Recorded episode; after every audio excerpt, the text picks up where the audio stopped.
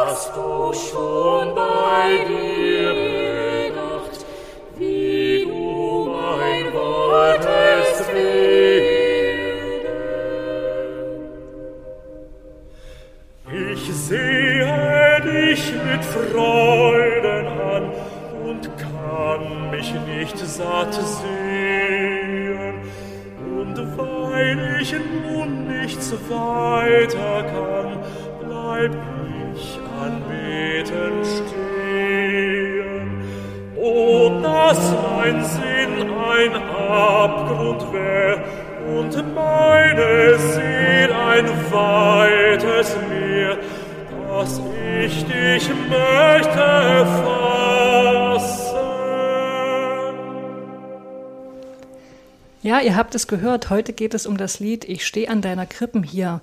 Das steht im Gesangbuch unter der Nummer 37. Den Text hat Paul Gerhardt geschrieben, die Melodie Johann Sebastian Bach. Es ist eins der Lieder für die Christnacht. Und wir haben für dieses Lied eine für mich wunderbare Einspielung gefunden vom Ensemble Tresonare aus der Martin-Luther-Kirche in Dresden die uns eingestimmt hat auf den heutigen Podcast. Martina, was ist denn deine Lieblingszeile aus dem Lied? Da gibt es einige Lieblingszeilen und Lieblingsstellen. Ich lese dir meine vor, die heißt, ich lag in tiefster Todesnacht, du warest meine Sonne, die Sonne, die mir zugedacht, Licht, Leben, Freud und Wonne. Und meine ist, Oh, dass mein Sinn ein Abgrund wäre und meine Seele ein weites Meer, das ich dich möchte fassen. Ja, ich mag diesen Gedanken der mystischen Vereinigung von Gott und Mensch. In Vorbereitung auf unsere heutige Folge ist mir übrigens aufgefallen, dass die Strophen 6 bis 8 äh, dieses Liedes eigentlich, die habe ich gar nicht auf dem Schirm. Ja? Also Strophe 6, Oh, dass doch so ein lieber Stern soll in der Krippen liegen. Weiß nicht, ob ich das schon mal gesungen habe.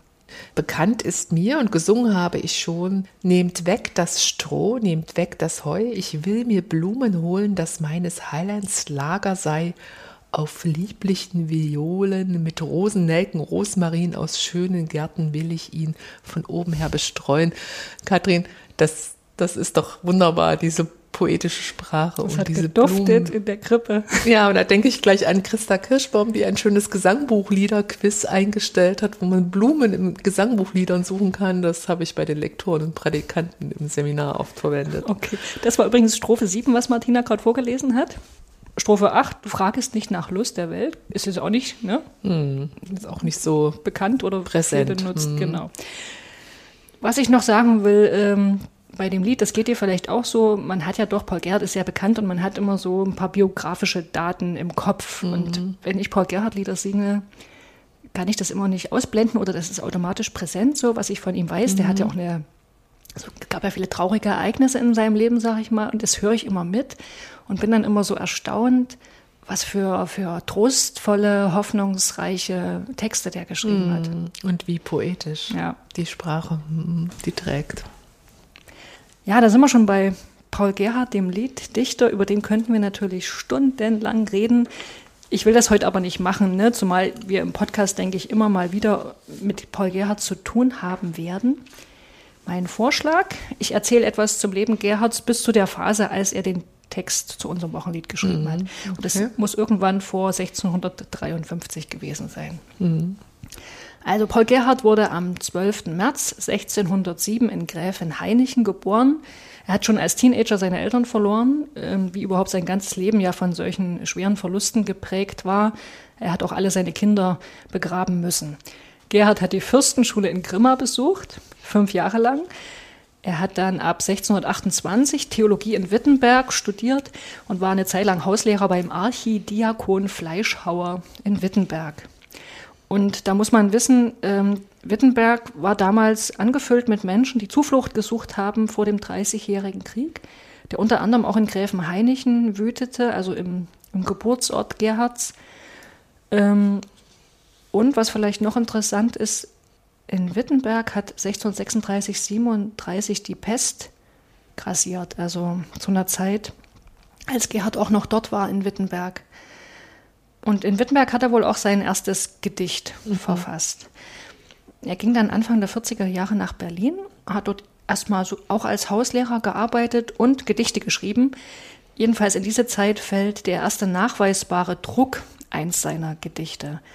Und er schrieb eben geistliche Texte. Das wissen wir deswegen, weil Johann Krüger, Kantor an der Berliner Nikolaikirche Genau. haben wir schon vorgestellt. ähm, 1647 sein Gesangbuch äh, Praxis Pietatis Melica herausgab und das enthielt 18 Lieder Gerhards. Äh, unter anderem Nun ruhen alle Wälder, Wach auf mein Herz und singe. Auf, auf mein Herz mit Freuden. Genau, und die muss er ja irgendwie in den Jahren zuvor geschrieben haben. Dieses Gesangbuch hat Krüger in immer neuen Auflagen herausgegeben. Wir kennen aber erst, soweit ich weiß, wieder die fünfte Auflage, eben von 1653. Da ist dann eben das Lied Ich stehe an deiner Krippen hier drin und auch Wie soll ich dich empfangen? Ähm, und also das heißt, er muss beide Lieder zwischen 1647 und 1653 geschrieben haben. Okay. Hm. Äh, 1651 wurde Gerhard in Berlin ordiniert und dann als Pfarrer und Propst in Mittenwalde eingeführt. Das war seine erste Pfarrstelle. Wie ist es jetzt mit Johann Sebastian Bach? Ja, der Melodiegeber ist mit Johann Sebastian Bach ausgewiesen. Und da geht es mir genauso wie dir vorhin. Ich frage mich, wo soll ich bei Bach aufhören und anfangen? Es gibt nämlich sehr, sehr viel zu sagen. Vor allem, liebe Hörerinnen und Hörer, da wir ja gerade in Leipzig sitzen, circa 2000 Meter Luftlinie von der zentralen Innenstadt entfernt und natürlich auch von der Thomaskirche, die ja im Zentrum von Leipzig steht. Also kurze Eckdaten. Johann Sebastian Bach, geboren 1685 in Eisenach, gestorben 1750 in Leipzig, muss, ohne dass ich jetzt auf einzelne biografische Punkte eingehe, eine ungewöhnliche Kenntnis der Musikstile vorangegangener Zeiten und seiner Zeit gehabt haben. Er hat also die Musik alter norddeutscher Meister nach Mitteldeutschland gebracht. Er hat sich mit den italienischen Meistern wie Frescobaldi und so weiter beschäftigt und er kannte sich auch mit zu seiner Zeit zeitgenössischen Musik aus Frankreich und Italien sehr gut aus. Und er machte aus all dem und neuen Zutaten etwas ganz Eigenes, einen Musikstil, von dem Menschen, so begegnet mir das oft, sagen, das berührt mich, da finde ich mich wieder. Oder was ich auch einen schönen Satz finde, den ich gehört habe, diese Klänge wecken etwas in meiner Seele, was mir gut tut. Also das kommt, wenn ich mich mit Menschen über Musikwirken unterhalte, ganz oft äh, kommt man irgendwie dann zum Thema Bach. Wie kann man dieses Faszinosum besser fassen? Christoph Krummacher schreibt in seinem Beitrag im Buch Wer ist wer im Gesangbuch, Bachs Kompositionsstil zeichnet sich besonders dadurch aus, dass er die Selbstständigkeit der Einzelstimmen mit tiefsinniger Harmonik des Gesamtsatzes zu verbinden weiß. Und kaum je geht das eine auf Kosten des anderen. Das musst du jetzt nochmal übersetzen. Ja, dieser zweite Satz ist wichtig. Ich übersetze mal, Bach gelingt das, das Kleine und das Große im Blick zu halten, wenn er komponiert komponiert hat. Er stellt also eine Ausgewogenheit her zwischen einer selbstständigen Melodie und ihrer Einordnung in das ganze Satzgefüge. Äh, und das scheint, das gelingt ihm so harmonisch und so selbstverständlich, dass dieser Vorgang Ruhe und inneren Frieden bringt. Also da ist nichts gekünstelt, da ist alles hm, sich ergebend. Und vielleicht ist es das, was Menschen meinen, dass sie das spüren, dass das nicht forciert ist oder künstlich ist, sondern es etwas ist, was, was ihnen gut tut, weil es so natürlich in sie hineinfließt. Und noch etwas ist mir aufgefallen, Katrin, also durch Bachs gesamtes Werk zieht sich die Beschäftigung mit einem Lied, mit dem Choral. Also wir finden da unzählige einfache Choralbearbeitung, aber auch kunstvolle Orgelpräludien in seinem Övre. Und er besticht, Bach besticht durch ein unbedingtes Zutrauen, dass er der Musik als Kunst um ihrer selbst willen einräumt und dass er die Musik als Verkündigung des Evangeliums versteht. Und nicht umsonst, aus diesem Grund ist Bach auch wirklich ein Leitbild, ein Vorbild für das Berufsselbstverständnis vieler Kirchenmusiker und bis heute. Musik, Kirchenmusik als Verkündigung. Jetzt könnte ich gleich anschließen, ähm, wie sich vieles soeben Gesagte in dieser Liedmelodie wiederfindet. Aber lass uns erstmal auf den Text genau schauen, weil Text und Melodie greifen ja sehr dicht ineinander und Bach hat ja die Melodie, die wir heute im Gesangbuch haben, später draufgesetzt. Äh, was ist zum Text zu sagen? Das Lied ähm, hat ja ursprünglich 15 Strophen Heute hat es nur noch neun in unserem Gesangbuch, sechs sind gestrichen. Hm. Und ich kann gut nachvollziehen, warum das, ähm, ja, warum da was gestrichen wurde. Du wahrscheinlich auch, Martina. Ja, ich lese mal ein Beispiel, eine Strophe, die weggefallen ist. Vergönne mir, o Jesulein, dass ich dein Mündlein küsse. Das Mündlein, das den süßen Wein auch Milch und Honigflüsse weit übertrifft in seiner Kraft. Es ist voll Labsal, Stärk und Saft, der Mark und Bein erquickelt. Ja, man denkt mal, es ist im Pietismus bei Zinzendorf oder so. Es ist wirklich ein, des Guten bisschen zu viel, finde ich, mm. so, ne, für unser Empfinden mm. heute. In seiner reduzierten Fassung, finde ich, hat das Lied für mich äh, viel mehr Kraft. Und es sind übrigens nicht nur Strophen gestrichen, sondern auch bei den Strophen, die jetzt in unser Gesangbuch übernommen worden sind, sind auch manchmal Worte verändert. Also auch mal ein Beispiel, ne? Ähm, ursprünglich hieß es, ich stehe an deiner Krippen hier, o Jesulein, mein Leben, mhm. und jetzt eben, o Jesu, du mein mhm. Leben, oder in Strophe 5. Da steht im Original, äh, vom, ist vom Brüderlein die Rede und in, in unserer heutigen Fassung, o Bruder mein. Mhm, das schlichter, ja, die genau. Verkleinerung weg und Verniedlichung. Mhm. Vielleicht mal zur Strophenform. Wir haben hier, habe ich gelesen, die sogenannte Lutherstrophe vor uns. Die besteht aus sieben Zeilen. Die ersten vier Zeilen sind im Kreuzreim verfasst, also A, B, A, B. Äh, Zeile 5 und 6 im Paarreim, C, C. Und die letzte Zeile in der Lutherstrophe reimt sich dann wieder auf B, also auf die zweite und vierte Zeile, oder sie reimt sich gar nicht. Und so ist es auch hier in unserem Lied, ne? Die letzte Zeile und lass dir es wohl gefallen, die, die schwebt quasi in der Luft, also jetzt mhm. reimtechnisch. Mhm. Und dadurch bekommt das Lied so was Offenes. Also die Strophen wirken nicht so in sich geschlossen. Und ich, das habe ich schon immer empfunden, aber jetzt ist mir sozusagen erst mal aufgegangen, woran das liegt. Ja, ne? Also dass das so, mhm. das Lied hat irgendwie was, was Schwebendes, Offenes, finde mhm. ich. Mhm. Vielleicht mal so zur, zum Aufbau, zur Gliederung des Liedes. Ähm, in den ersten fünf Strophen und in den beiden letzten wird das Kind in der Krippe direkt angesprochen. Also jetzt mal so als Beispiel, ne? da ich noch nicht geboren war, da bist du mir geboren und hast mich dir zu eigen gar, ehe ich dich kannt, erkoren. Ne? Also das ist ja eine direkte, hm. wie so eine Zwiesprache ja, zwischen ja. dem, der singt ja. und, und Christus. Und das erzeugt natürlich den Charakter von Intimität, äh, Innigkeit, würde ich sagen. Ganz großer Nähe. Ja. Hm. Dazwischen eingebaut, Strophe 6 und 7, die haben dann eher so betrachtenden Charakter. Mhm. Das war jetzt mehr eine Gliederung des Liedes, wenn man so ein bisschen formal drauf guckt. Jetzt vielleicht auch mal eine inhaltliche Unterteilung. In Strophe 1 bis 5 stehen wir als Singende an der Krippe Jesu, glücklich und beschenkt und mit dem Wunsch, dem Kind an der Krippe nur auch etwas zurückzugeben, äh, aus Dankbarkeit. Also ich komme, bring und schenke dir. In, Strophen, in den Strophen 6 bis 8, da werden eher so die Umstände der Geburt betrachtet, beziehungsweise die Situation, in der wir das Kind finden, ne, in der Krippe, auf dem Stroh, in einfachen Windeln.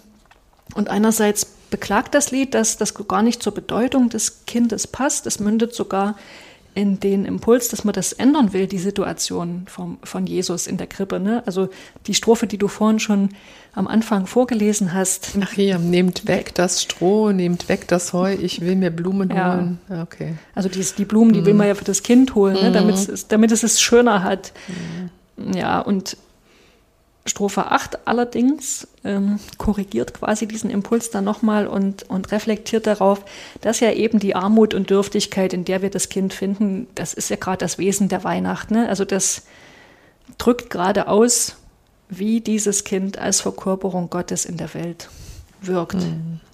Das ist auch der, das ist ja die Strophe, die wahrscheinlich am wenigsten gesungen wird. Also du frag, fragest nicht nach Lust der Welt, noch nach des Leibes Freuden, du hast dich bei uns eingestellt, an unserer Stadt zu leiden. Suchst meiner Seele Herrlichkeit durch Elend und Armseligkeit, das will ich dir nicht wehren. Da klingt schon die Passion Christi an, wie wir sie auch aus Adventsliedern kennen. Wir haben ja in einer anderen Folge neulich da schon mal drüber geredet. Ja, über die Bezüge zwischen der Adventszeit, der Passionszeit, über ähm, das Kreuz in Adventsliedern. Mhm, genau. Also bei O komm, O komm, du Morgenstern mhm. kommt es zum Beispiel auch vor, oder es kommt ein Schiff geladen. Mhm. Also und diese Passion klingt hier eben auch an in der Strophe 8. Und in Strophe 9 wird es dann mystisch, also mystisch im Sinne der Vereinigung von, von Gott und Mensch. Eins aber, hoff ich, wirst du mir mein Heiland nicht versagen, dass ich dich möge für und für in bei und an mir tragen. Mhm. So lass mich doch dein Kripplein sein, komm, komm und lege bei mir ein dich und all deine Freunde. Das ist eigentlich ein irrer Gedanke, ne? dass wir die Krippe, mhm. Krippe sind. Also mhm. ja, das, das singt man auch so weg, aber wenn man sich mal klar macht, was da, was da drin steht, ist, mhm. ja. Einfach verrückt, ja. Und wenn ich das jetzt alles so an mir vorbei ziehen lasse, dann finde ich, hat das Lied doch sehr viel von einem Liebeslied an sich. Ja? Da ist jemand mhm. überwältigt vom Anblick eines anderen, er fühlt sich von ihm beschenkt, geliebt, er will ganz nah bei ihm sein. Könnte natürlich auch süßlich werden. Es gibt ja auch viele mhm. süßliche Liebeslieder. Wenn zu viel Gefühl drin ja. ist, ist es manchmal auch schon. Und im Original ist ja noch mehr Gefühl mhm. drin, aber das passiert hier nicht, mhm. weil, weil Gerhard eben auch die, das Dunkle mit einspielt mhm. in das mhm. Lied. Ne? Ich lag in tiefster Todesnacht oder äh, Strophe 5, wann oft mein Herz im Leibe weint und keinen Trost kann finden. Mhm. Also der, das blendet er eben nicht aus, mhm. steckt mit drin und mhm. dadurch kriegt es so eine Tiefe und Ernsthaftigkeit, die ich irgendwie, die, die bestimmt ein, ein wichtiger Bestandteil davon ist, dass viele Menschen das Lied so lieben und schätzen. Ja, wen übrigens die Originalstrophen mal interessieren, es gibt einen Wikipedia-Artikel mhm. zu dem Lied und da, da sind die auch alle mit, ähm, ich wollte schon sagen abgedruckt, aber das ist natürlich Quatsch, die stehen da halt in dem Artikel. Ja, ja. ja.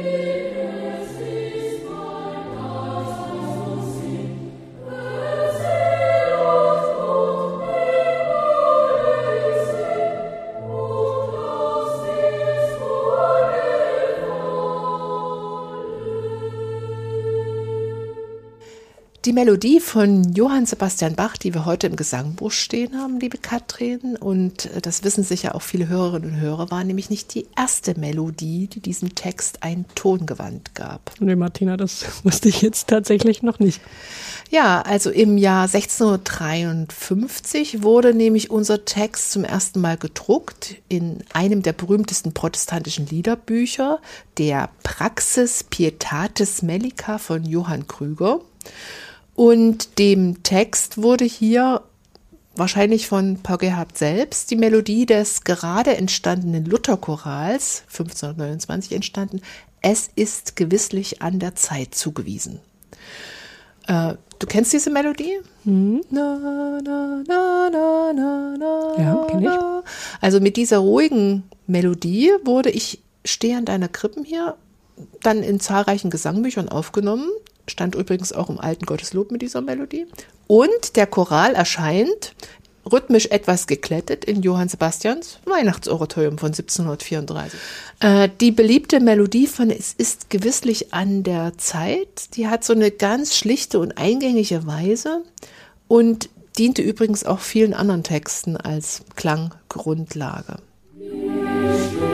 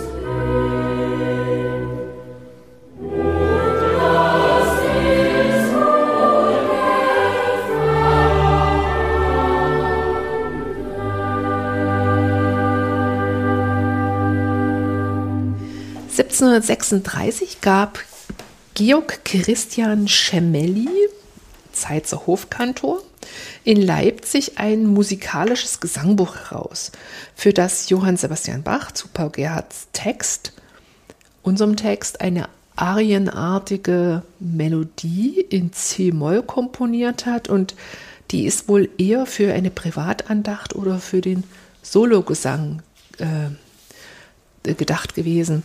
Und vielleicht noch ein kurzes Wort zu dem Wort, zu dem Namen äh, Gemelli, weil es unter Barockmusikkundigen und Musikern ist das Wort, kennst du den Gemelli, äh, äh, gang und gäbe. Gemelli nochmal war selber Thomas-Schüler vor Bachs Thomas-Kantorat und das ist eigentlich seine einzige bekannte Veröffentlichung, dieses musikalische Gesangbuch. Und es enthält 954 geistliche Lieder. Allerdings sind nur 69 mit Noten versehen. So. Und jetzt nochmal so zu der Zeit und wie hat man da gedacht, getickt musikalisch. Diese Lieder äh, oder die Melodien, die sind äh, ähm, durchweg aufgeschrieben und ein, es liegt unten drunter eine bezifferte Bassstimme. Man nennt das einen Generalbass. Also das musst du dir so vorstellen, dass die Melodie aufgeschrieben ist und darunter sind ist eine Bassstimme mit Zahlen unterlegt. Und die Zahlen sagen dem Kundigen genau, in welchen Harmoniewendungen denkt es die Melodie jetzt weiter, wie will die begleitet werden. Wie gesagt, die Texte dieses schemellischen Gesangbuchs, die stehen alle in der Tradition des Pietismus und viele der Lieder haben eben die, die, den Duktus einer Arie, äh, einfachen Sologesängen, also nicht so den typischen Gemeindechorälen. Dieses, dieser Gemelli, der erfreut sich nach wie vor große Beliebtheit, auch im Gesangsunterricht ähm, kommt man an dem eigentlich nicht vorbei. Und diese Bach-Melodie hat es, wie gesagt, da reingeschafft. Und die erfreut sich auch bis heute so großer Beliebtheit, dass ich habe nachgeguckt, bei YouTube sich alleine 9690 Einträge von Menschen finden, die dieses Lied besonders wertvoll finden und in die Welt klingen lassen möchten und sich klangvoll mitteilen. Natürlich ist da auch die Melodie von Luther dabei aus dem Weihnachtsautum, aber auch ganz, ganz, ganz, ganz oft die Bachsche Melodie, die im Schemellischen Gesangbuch erschienen mhm. ist. Die Melodie ist ja nicht ganz einfach zu singen. Das äh, verwundert einen. Sie schöpft aus einem großen Tonraum. Das machen ja solistische Lieder, da will man ein bisschen zeigen, was man alles hat. Die haben Sprünge, die haben Ligaturen, Punktierung, die malen so Affekte, das war im Barock ganz wichtig. Was sind Ligaturen? Äh, Ligaturen sind kleine Bindebögen, wenn ich eine, eine Silbe auf mehrere Töne singe, mhm. so, eine, so eine Art Vorstufe von Koloratur. Ne? Und das alles gehört, diese, diese Stilistik, dieses Sololiedes, die gehört eigentlich wirklich epochetypisch zur Barockzeit. Und die, diese Lieder sind manchmal erschienen in diesen Gesangbüchern für kleine Andachten, für Sologesang, für kleine Gruppen. Und die haben sich dann durchgesetzt und dann wurden die auch teilweise nochmal vereinfacht, um dann in Gesangbücher später aufgenommen zu werden. Gucken wir nochmal ganz kurz in die Melodie. Die, die fängt ganz markant an mit einem Quartaufgang. Ich stehe tatü tata. Also der Quartsprung ist so ein Ruf, so ein markantes Zeichen. Deshalb hat ja die Feuerwehr auch das Martinshorn, diese Verdirb Sirene. das Lied jetzt bitte nicht mit Feuerwehr. Und dieser Quartsprung, so fängt das an, die Zeile. Und beim, bei der zweiten Zeile kommt so ein Quintfall nach unten. Ich stehe an deiner Krippe hier. Oh je, oh hm. je, so du.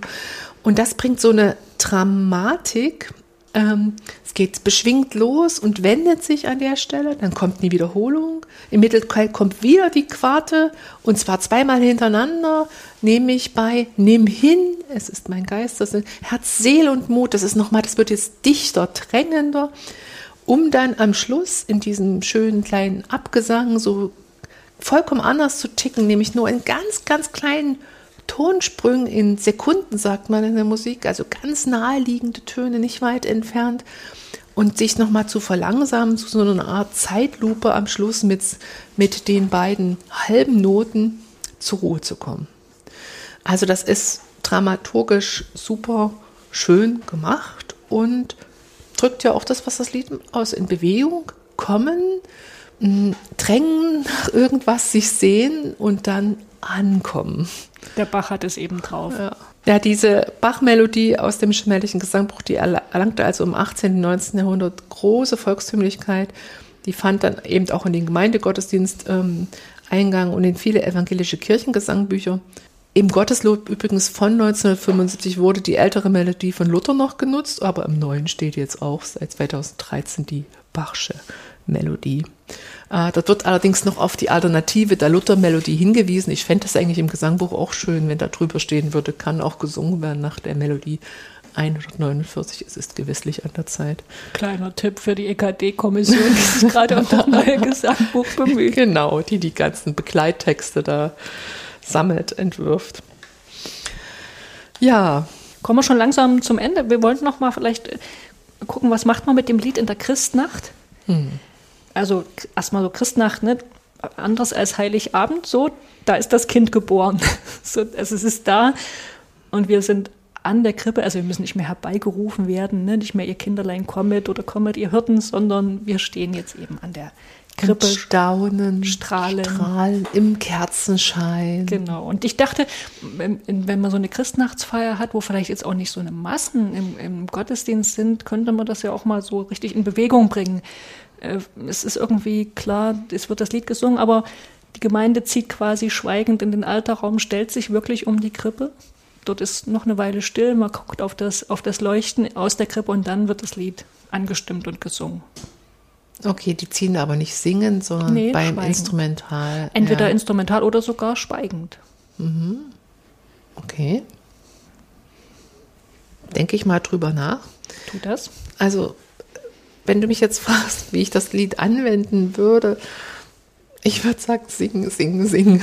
Mhm. Ich würde jetzt keine Riesenexperimente wahrscheinlich machen. Es fallen mir sofort in meinem Notenschrank zahlreiche tolle Arrangements ein, wo Menschen diesen, diese Bachmelodie genommen haben oder auch gerne auch die andere Luther-Melodie, aber vor allem auch die Bach-Melodie und in den Satz von Bach und arrangiert haben, also für Instrumente ausgeführt und anders aufgesetzt. Also da gibt es unendlich viel Literatur. Und auf jeden Fall trägt der Text, trägt die Melodie, deshalb kein Weihnachtsfest ohne das Lied. Das klingt jetzt schon nach Schlusswort, aber ich will noch mal was zur Strophenauswahl sagen.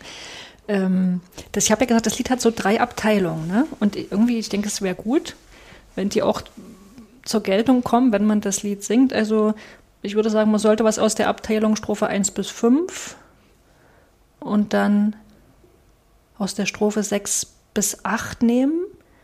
Ich würde auch dafür plädieren, Strophe 8 nicht wegzulassen. Ne? Das ist die, wo die Umstände der Geburt als mhm. Wesen von Weihnachten gedeutet mhm. werden.